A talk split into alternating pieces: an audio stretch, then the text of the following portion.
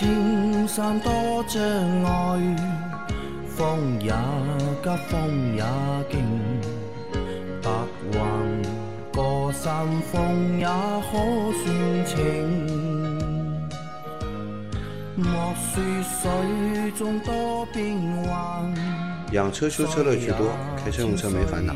大家好，欢迎收听老秦汽修杂谈，我是老秦。大家好，我是老秦的小工杨磊。那我们今天的节目接着昨天继续。第一个问题，我是汽修杂谈的老听众了，想说这档节目日更不容易，各位主持人辛苦了。提问：轮胎蜡到底对轮胎有好处还是坏处更多？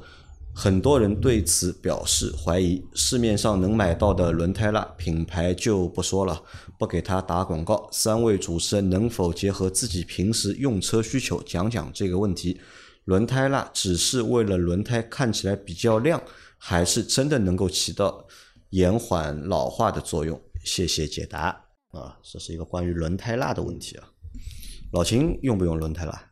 呃，也就是洗完车的时候，人家给我用一下，刷一圈。对我自己没有特地去用啊，那你觉得这个东西到底有用吗？有用有用。有用。轮胎蜡的确能够对橡胶起到一个保护和延缓衰老的作用。的确是有这个作用。对，其实我我教大家啊，轮胎蜡还可以用来保护我们的车门密封条。啊，屁车门密封条也天窗上面的这个橡胶条也可以用轮胎蜡来保护的，啊，它类似于硅硅喷剂呃，跟硅喷剂还不一样，啊，作用是差不多的，呃，作用有点像，作用是有点像的因为硅喷剂比较贵，啊。轮胎蜡呢比较便宜，但是硅喷剂呢，这个比较干净一点，嗯对吧？你把个轮胎蜡往这边上，往往这个天窗密封条上面刷，嗯往这个门封条上面刷呢，它油腻腻的嘛，那好像这个轮胎蜡是液体的嘛？液体的是液体的，就是倒在那个水里面，啊，它可以和不是倒在水里面的，是单独的单独的。啊，它是蜡跟水不溶的呀，但是我看我洗车的时候，他帮我刷一圈，啊我看刷上去的就像水一样，啊，液体啊，它是液态蜡呀，不是固态蜡，稠吗？它不是像蜡烛一样的蜡，嗯蜡烛那种是固态的，它是液体的，稠不稠啊？这个东西不稠的，很稀的，也很稀的。也很稀的啊。那这个东西其实是有用的。对啊，好的。但是，一般我们外面买的那种是可以喷的嘛，嗯，那种应该成分上面会好一点。洗车店刷的那种，我也不知道是什么东西，反正说起来是。而且而且还发现一个点啊，就是我看洗车店刷，它只刷外面那一圈，对，对吧？那如果这个东西真的有用的话需要话，保护的。如果这个东西真的有用的话，那我觉得就是你除了胎壁，对吧？嗯你要刷，就正面那一圈，你好像也应该去就外侧面、内侧面都要啊刷，都要刷但内侧面刷不到呀，刷不到啊，内侧面怎么给你刷呢？把车顶起来刷，不可能吧。所以只能刷外面那一圈。呃，的确，外面呢要比里面的这个，呃，要要更容易老化。晒得到太阳，呃，一是晒到太阳，二是容易刮蹭到什么东西，嗯对吧？里面嘛，你肯定相对来说没有那么那么恶劣嘛，没有那么恶劣。对吧？你看轮胎，很多轮胎都分内侧面和外侧面嘛，呃有用肯定是有用的，对吧？但是要合格的产品，对，要啊合格的产品。如果不合格产品，呃，也没什么用。那有可能会对轮胎造成损伤吗？造成损伤的可能性应该不大，除非它里面有这种腐蚀橡胶的成分。我相信这外面就是洗车店给你刷的那种啊，它最多就是保护作用不够大，但是里面有损害橡胶的成分，好像应该我觉得不会，也不会有。也不会有吧？这个加进去有什么意义呢？让你爆胎吗？好的啊，我们再来看下一条。呃，秦师傅好，最近我的广汽传祺 GS 四冷车启动，有时发动机舱启动的声音中有刺啦的声音，一秒钟，热车不会有。插钥匙扭到 on 档，停一下，再扭到启动档，也不太会有。请问这大概是什么声音？冷车启动，对吧？嗯，有刺啦的声音。这有可能是你电源接通的时候，这个某一个发动机上的执行器，嗯，它通电要自检工作一下，啊，其实你仔细听啊，很多车子就是打开钥匙以后，它的节气门会有声音的，咔嗒一下，它会自己动作一下，嗯，啊，然后你熄火以后，有时候就是过一会儿，嗯不是马上过一会儿，你也能听到节气门咔嗒一下的声音，嗯，也能听到，那你看它这个过程对吧？它如果是一把打的话，嗯对吧？那可能就有这个声音。如果它是是按到 on 对吧？然后再扭启动档，就不太会有。嗯照理来说，通电以后有声音，就是某一个执行器发出来的声音发。出来的声音，在工作，在质检工作，嗯啊，它发出来的声音。那么你说这个打开钥匙倒没声音，直接启动倒有声音，嗯这个有点不太好解释。理论上你一把打对吧？那么发动机启动了，你应该听到发动机的声音，其他小的声音你是听不到的，对的，对吧？你如果你分开慢慢的来，啊，理论上应该是听得更加清楚，对的，有点不好解释，解释不了。不好解释。照他的描述来看，我我的第一判断可能就是发动机上面哪个部件哪个执行器，嗯，它是在它是在执行一个动作，呃，启动前的一个执行动作。那这个呲啦会不会是皮带的声音？因为我们之前也说过嘛，有这种声音，不会的，不会的。应该是不会的，应该不会。啊，好，那这个问题就先这样。啊，再来一条，秦师傅、杨老板、阿 Q 好，本人前几天提问了二零一四款卡罗拉一点六高速发动机转速两千五百转时，车子出现往前喘动，对吧？加油门转速不提升，车速不增加的情况。听了秦师傅的话，清洗了节气门，好了四天左右。今天高速上又出现了这种情况，只不过今天不是喘动，而是直接车速慢下来，踩油门转速不增加，车子也不提速，出现了失速的情况。师傅检修说可能是燃油泵的问题，建议更换燃油泵。实在没办法了，高速也不敢上了。现在望秦师傅给予解答，万分感谢。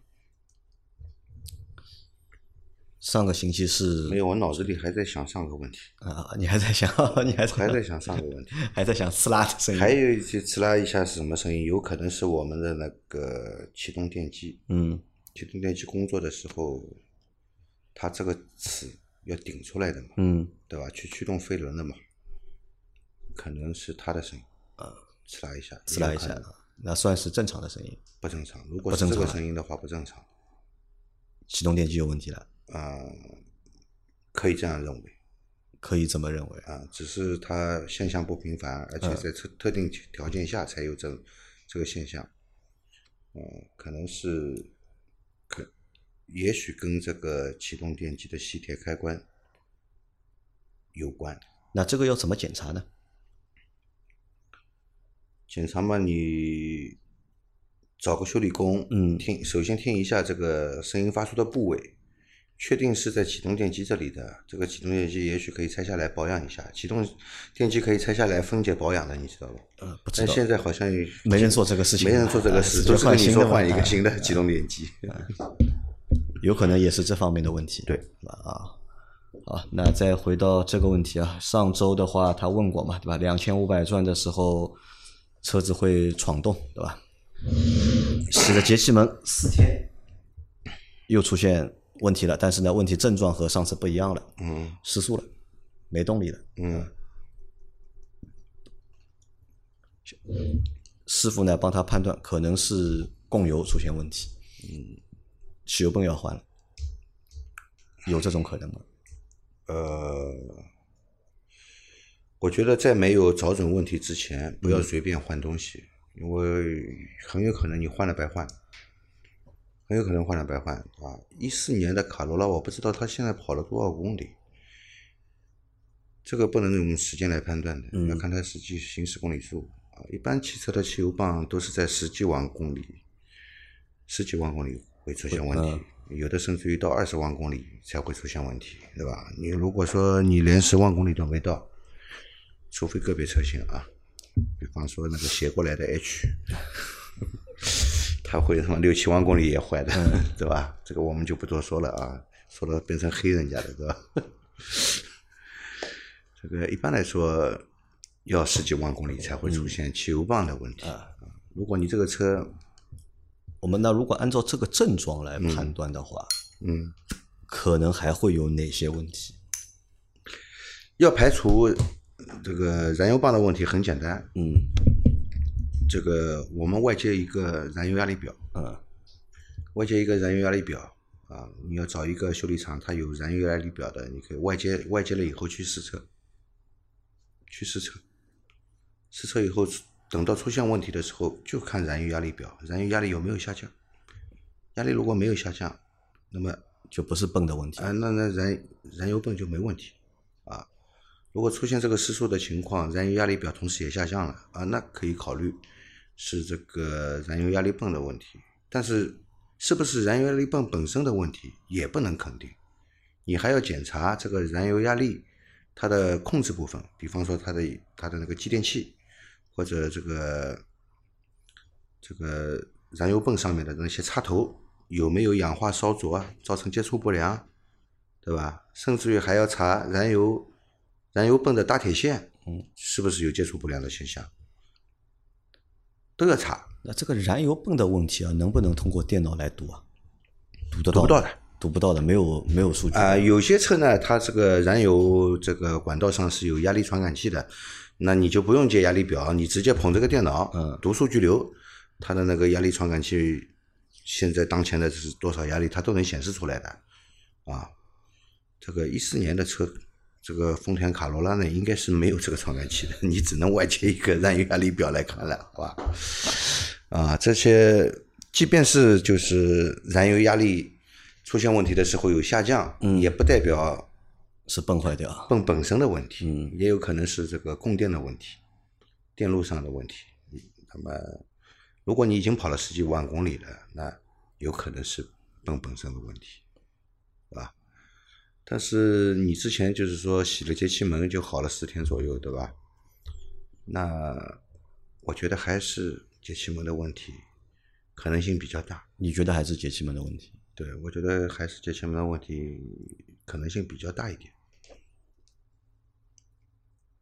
那他该怎么办呢？现在到底继续去研究节气门呢，还是去研究这个燃油泵？那既然修修理厂已经给你提出了这个建议嘛，嗯你我先不换嘛，啊，我先接一个燃油压力表，我跑着看看跑着看看。啊，我看一下这个压力到底正常不正常，对吧？嗯好的，好，再下一条，秦师傅啊，我二零一一年的二零七刚去年检了，年检以后开了四五十公里，然后再一次启动后，怠速一直稳定在两千转，同时发动机故障灯也亮黄灯了，然后熄火，过了一会儿再启动，怠速正常正常了，开着也没啥异样，但是故障灯还亮着。然后去专修店那里，电脑检测说是节气门的问题，帮我看了下节气门，说有点脏，然后消了故障码，清洗了节气门后匹配了一下，之后开了三十四三四十公里，没有啥大问题。专修说，如果再出现问题，可能就是节气门本身有故障了。请问一下，这种老车年检后这样的问题是不是经常有？是否和暴力年检有一定的关系？另外附上尾气图，图上的稳态工况法下面的一个五零二五下边有个值，一个是二五四零没有值，这个是不是说明尾测尾气是在五零二五的转速下测得的啊？是一个关于年检后发生的一些问题。嗯。那么年检后出现这个高怠速，啊，对吧？怠速在两千转，这明显是一个节气门控制怠速控制不了的问题，嗯对吧？控制怠速这个太高了，两千转了嘛。那么熄火重新启动啊，又变正常。熄火重启启动又正常了，那个但再开一开又有问题了那那是一个偶发故障，嗯，对吧？那么你也去洗了节气门，嗯，洗完了以后，以后也做了一个基本设定，对吧？那么那就只有再观察了，啊，如果不出问题最好，对吧？出了问题的话，那么像这种现象很明显，要么节气门本身的问题，嗯，要么有地方真空漏气，真空漏气转速也会高。那这个会和就是暴力年检会有关系吗？我觉得关系不大，关系不大是巧合。只是巧合啊，因因为他很担心，我你也不能说他是暴力年检，因为年检现在要测尾气，嗯对吧？以前没有测尾气的时候是不，呃，最早的时候没有测尾气，对吧？那么现在测尾气呢，还要测怠速尾气，嗯，还要测高转速尾尾气气。嗯那高转速尾气它就是测五千转的尾气，嗯，但我们又很少把车会开到五哎，千转，这这这不管，它测的时候必须要测，嗯有这个项目，对吧？就是发动机在高转速在五千转的时候，它要测你的这个排放有没有问题。你平时不开呀，嗯有人会经常把油门踩到红线里去的，你知道吧？啊，好吧，那他说的那个数据啊，什么就是五零二五，对吧？五零二五就是五千零二十五转嘛，啊，就是转速，就是在这个转速下面的一个数字。啊对。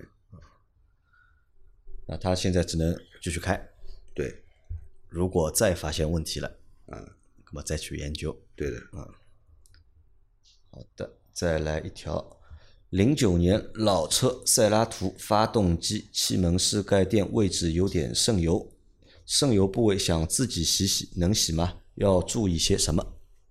啊，这个气门室盖店的这个位置啊，有点老车。年限长了，嗯，啊，老车年限长了以后呢，这些橡胶密封件都开老化始老化了，出现这个渗油的现象了，对吧？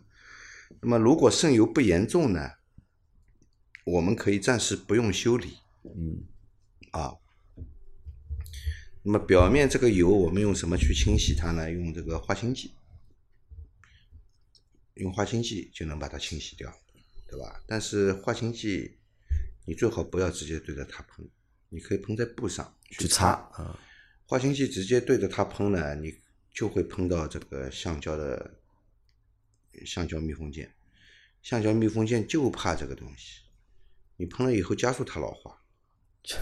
啊，所以呢，像这种事情呢，就是如果某一个角上剩一点点，那么我们擦擦也就算了，其实不不去理会，问题也不是很大。如果一圈都在渗，对吧？那还是换了吧。擦也没用啊，擦了还会渗。那哎对，那就把气门室盖垫给换掉。那换的时候呢，我们可以对表面的油污进行清洗，清洗完了以后再装回去，干干净净的，以后也不漏了，对吧？就要你要么就不要去管它了，对吧？也不要去清洗，对吧？要么呢就索性就是 气门室盖垫更换掉，，对对吧？这样的话更有意义一点。对，否则的话就是你也不换，擦它干嘛呢？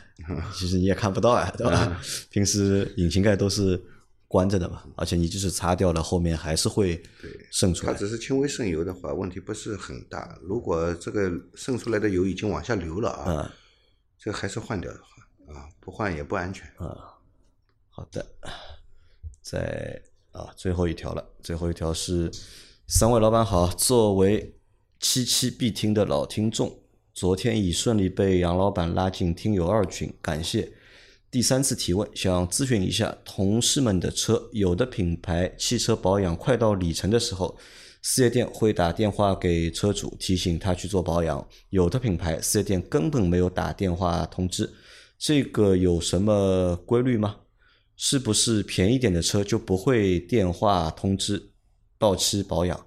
我是轩逸车主，从未收到过四 S 店让去保养的电话，麻烦帮忙解惑一下，谢谢你们啊！一个关于售后的问题啊，有的四 S 店或者有的品牌，你公里数快到了。或者时间快到了，对吧？一般都按时间来的嘛，对吧？他会打电话给你啊，秦师傅，对吧？你的车时间到了，可以来保养了。但有的品牌或者有的四 S 店呢是不会打电话给你，到底当中是什么原因？是不是高级牌子就售后服务好，会有人打电话给你？小牌子或者普通牌子就没有人联系你？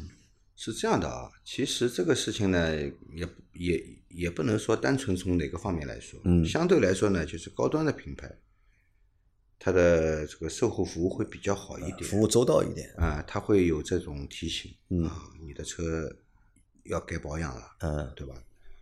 它呢是大概去推算一个你用车的时间，因为你保养记录有的嘛，啊时间上是可以推推定的，你大概行驶的公里数，它也能够大概的给你判断一下。那么它一般会提前来跟你打电话通知你啊，你的车需要保养了。那么电话沟通的时候，你可以跟他说，哎，我上次保养什么时候保养的啊？嗯因为这次上次保养到现在跑了多少公里了？因为上次保养的公里数，他电脑里面有记录的。嗯那你自己看一下你现在的公里数是不是该保养了，对吧？